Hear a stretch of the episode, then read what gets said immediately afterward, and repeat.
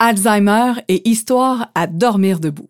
Comme tu le sais maintenant, mon père a des pertes de mémoire. Résultat, certains faits s'effacent ou s'étiolent. Ce qui disparaît de sa tête est remplacé par des histoires invraisemblables qui lui causent de l'anxiété. Un beau matin, il m'a raconté qu'il s'était mis dans le pétrin parce qu'un résident avait volé le dîner d'un bénéficiaire et que le cabaret avait été retrouvé dans sa chambre. Il voulait régler l'imbroglio le plus rapidement possible au risque d'être expulsé de la résidence. D'un côté, je savais que tout cela n'était que pure fantaisie. D'un autre, j'étais soufflé de voir à quel point, dans son univers, tout cela était réel. Il racontait ça avec tellement d'insistance que ma sœur et moi avons commencé à nous demander si quelque chose d'étrange s'était effectivement produit. Nous l'avons presque cru. Ce que j'apprécie de la situation de mon père, c'est qu'elle me permet de faire des liens étonnants avec ma vie actuelle. Combien de fois les histoires inventées m'ont-elles causé de l'anxiété? As-tu parfois peur du vent? Il y a quelques mois, mon chum a acheté une belle grosse douillette. Avant de l'utiliser, il l'a lavée. Il l'a mise sur la corde à linge pour la faire sécher. Pendant ce temps, on était dans la maison et on vaquait à nos occupations. Quand on est ressorti, oh surprise, la douillette n'était plus là. Nous avons rapidement commencé à nous dire Ça n'a pas de bon sens, on s'est fait voler la douillette, maudit voisinage, et là, nous étions partis dans un discours mental. On faisait toutes sortes de suppositions. Et pour moi, l'anxiété a commencé à monter. Oh non, on s'est fait voler. On a tout rentré. La bicyclette, la poubelle, les kayaks. Il restait plus rien dehors. Je commençais même à avoir peur de me faire voler, même dans la maison. Juste pour te dire, on en a même fait une publication sur Facebook. Le week-end suivant, on a encore fait du lavage et là encore, on a étendu sur la corde à linge. Il ventait très fort et un des vêtements s'est retrouvé pris dans les cèdres dans le fond du terrain. Pour aller le chercher, Fred est monté sur le canot rangé tout près et en redescendant, il a regardé par terre et dit Oh non. La douillette était là. Elle avait dû s'envoler et tomber à l'intérieur du canot. Elle était cachée et nous ne l'avions pas vue. Tout à coup, la situation était complètement différente. L'histoire que nous étions racontée n'était plus du tout, mais pas du tout la même. En nous rendant compte de ça, on s'est aussi rendu compte que nous avions eu peur pour rien. Nos pensées avaient déliré et l'histoire avait pris des proportions démesurées. Nous avions eu peur du vent. Est-ce que tu vois la leçon cachée derrière? Ce n'était que le vent, que du vent. Combien de fois as-tu eu peur du vent? Ici, le vent, c'est l'idée, la perception, la signification qu'on donne aux événements, les attentes qu'on a envers les gens. C'est ce qu'on pense être vrai, qui ne l'était finalement pas.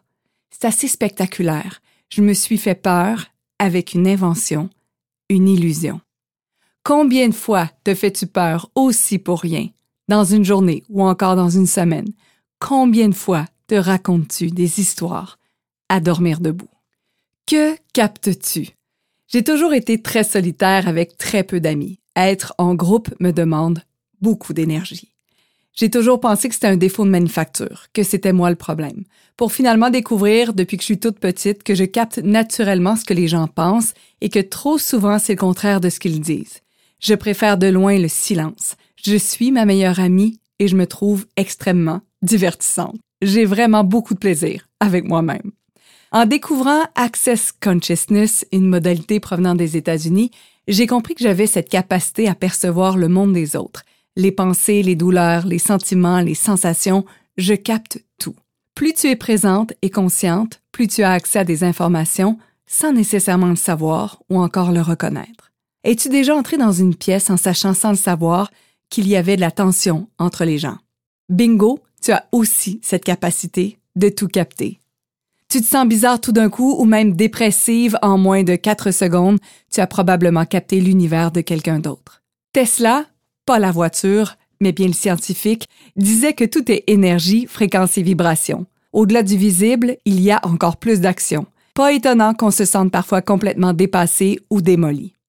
Et si je te disais que 99% de tes pensées ne t'appartiennent pas, que dirais-tu? Ça fait beaucoup de choses non essentielles dans ta jolie tête, non? Alors pose-toi ces questions. Est-ce que cette sensation m'appartient? Est-ce que cette douleur appartient à quelqu'un d'autre?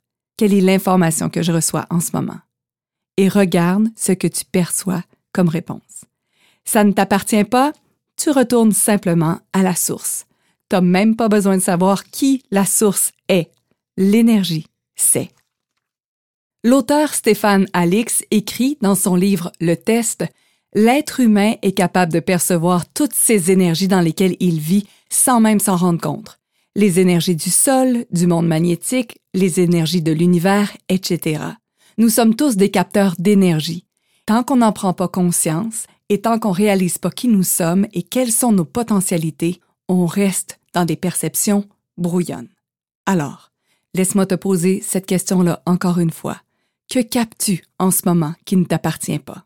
Es-tu prête à reconnaître, si c'est pas déjà fait, que tu es beaucoup plus que ton corps, que tu as accès à l'infini des possibilités et à des énergies qui peuvent parfois fausser tes perceptions? Du coaching avec Karine. Je viens d'avoir un coaching express avec une cliente qui vient de recevoir un diagnostic de dépression, le deuxième en quatre ans. En la textant, on ne s'est pas parlé, je perçois l'énergie d'un défunt du côté de son père. Elle reconnaît tout de suite sa grand-mère, dépressive, décédée quasi jour pour jour l'année auparavant. Les prises de conscience s'accélèrent. Tu sais, Karine, j'ai une obsession, mais une obsession avec les fleurs depuis quelques semaines. Littéralement. Je ne savais pas d'où cela provenait. Là, c'est elle, c'est sûr. La semaine dernière, j'ai aussi dit à ma sœur que je trouvais que je lui ressemblais physiquement de plus en plus. Je ressemble à ma grand-mère. Je suis renversée. J'ai suggéré à ma cliente de discuter avec sa grand-mère afin de voir s'il y avait un message à transmettre. Je l'ai invitée à dire à ce proche parent d'aller vers la lumière. As-tu reçu un message? J'attends un signe pour voir si j'ai bien compris son message parce que j'arrive pas toujours à savoir si je capte quelque chose ou si mon mental me joue des tours. Je lui réponds. Et si tu ne doutais pas de toi, alors que la grand-mère tourbillonne autour de moi et me crie dans les oreilles de lui confirmer qu'elle a bien compris. Karine, j'ai un frisson. Moi aussi, Fanny. Merci, je me sens déjà plus légère. Il s'est réellement passé quelque chose. Le livre de Stéphane Alix m'a fait prendre conscience de toutes ces capacités énergétiques que nous avons toutes. Voici d'ailleurs un autre extrait. Lone, le nom du personnage, suspecte que de nombreuses personnes qualifiées de dépressives sont influencées sans s'en rendre compte par des personnes décédées et en souffrance. Ces personnes n'en ont pas la conscience, souvent d'ailleurs parce qu'elles n'y croient même pas. Les médicaments permettent de couper leur ressenti, aussi elles ont l'impression d'aller mieux. Mais le problème n'est pas réglé. La dépendance émotionnelle et énergétique est toujours là. Cette méconnaissance de l'influence des liens énergétiques entre le monde des vivants et celui des esprits vient du fait qu'en Occident, le monde de l'invisible n'est pas reconnu comme étant une réalité. Pourtant, dans de nombreuses cultures, la relation aux ancêtres fait partie de la vie. On vit avec des fantômes au quotidien. Comme je t'ai raconté précédemment, j'ai aussi souffert de dépression. Et avec du recul, et sachant ce que je sais maintenant, je me demande si cette maladie était réelle ou purement vibratoire. Le milieu dans lequel j'ai évolué pendant des années était corrompu énergétiquement. Sans le savoir, j'ai capté beaucoup de pensées, émotions et sensations de mes collègues. J'ai capté le jugement et je les ai rendus réels jusqu'à m'en rendre malade. Je comprends peut-être aujourd'hui pourquoi la médication a pu autant m'affecter. L'ajustement a été long et souffrant. J'ai fait des cauchemars, j'ai eu des hallucinations, je voyais des araignées. Si j'avalais les comprimés le matin, je m'endormais. Si je les prenais le soir, je faisais de l'anxiété. Oui, j'étais bien épaulée par le médecin qui m'appelait presque tous les jours, mais ce bout-là a été pas mal pénible.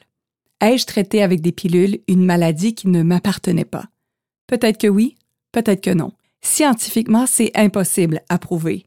Je reconnais toutefois que le cadeau a été plus grand que les inconvénients liés à ce diagnostic. Vivre dans la noirceur m'a permis de choisir la lumière et de découvrir mes nombreuses capacités psychiques.